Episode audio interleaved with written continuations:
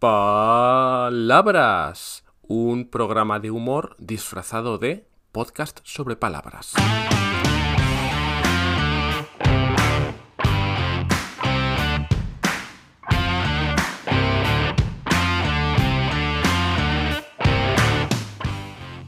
Hola, hola, ¿qué tal? ¿Cómo estás? Me llamo Borja Odriozola y estás escuchando un nuevo episodio de Palabras, el podcast sobre palabras. Y estamos a un solo episodio de llegar a las tres cifras. Es increíble. Bueno, no tan increíble porque ya sabes que el objetivo de palabras es llegar a las 100.000, que son aproximadamente las que contiene el español. Así que se podría decir que ya casi estamos a medio camino. Bueno, yo es que soy de letras, no de números. En fin, que la palabra de hoy es una que me gusta especialmente y también me gusta mucho, mucho, mucho el audio que ha mandado Lorela. Escúchalo. Hola Borja, me llamo Lorela, es la primera vez que hablo con alguien eh, español y en español. Y mm, la palabra que me gusta, como estamos en, en periodo de carnaval, en tiempo de carnaval, es disfraz. Eh, me gustaría conocer algo más sobre esta palabra. Chao. Chao, Lorela. No sabes la ilusión que me hace saber que soy la primera persona con la que hablas en español. Pero, pero, pero, eso no puede ser, ¿eh? Tenemos que encontrar la forma de que puedas practicar español cada semana, ¿eh?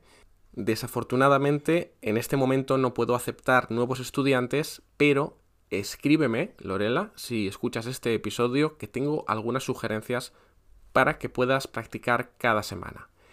Bien, vamos entonces con la palabra disfraz, que como bien ha comentado Lorela, está muy relacionada con los carnavales.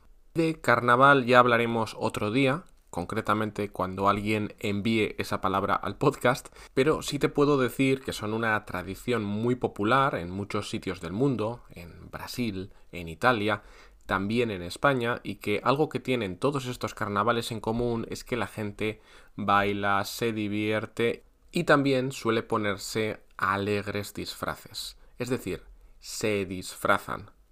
¿Y de dónde viene el verbo disfrazarse y la palabra disfraz? Te estarás preguntando, ¿o no? Bien, pues tiene un origen mucho más curioso de lo que esperaba, y es que disfrazar proviene del verbo desfrezar. Lo conoces, ¿verdad? ¿No?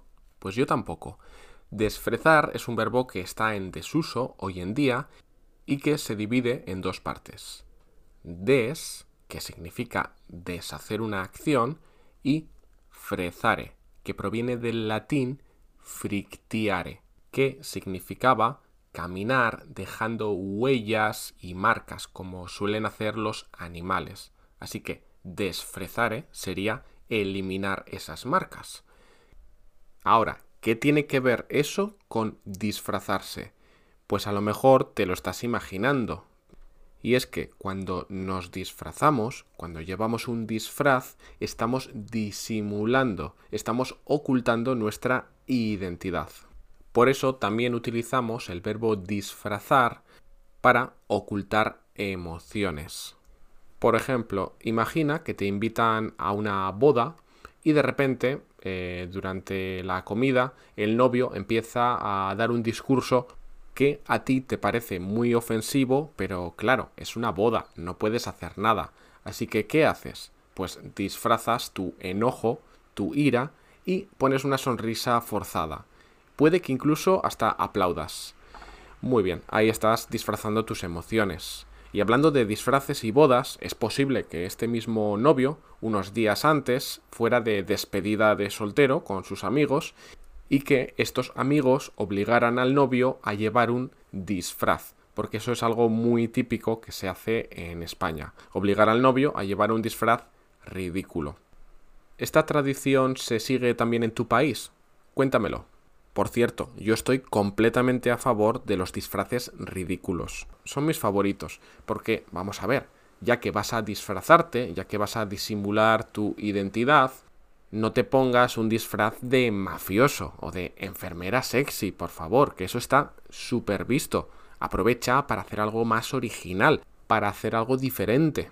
Por eso, siempre que son carnavales o hay alguna fiesta de disfraces, intento ponerme algo que no requiera mucho trabajo, mucha preparación, pero que al mismo tiempo sea sorprendente.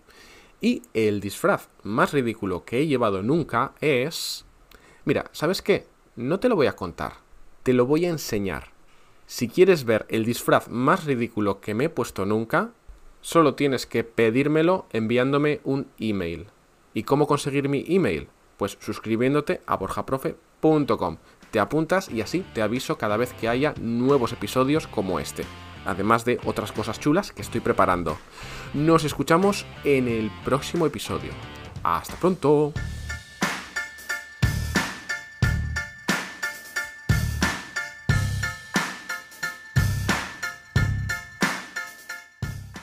Oye, que al final no te he preguntado, ¿cuál es el disfraz más ridículo que te has puesto tú?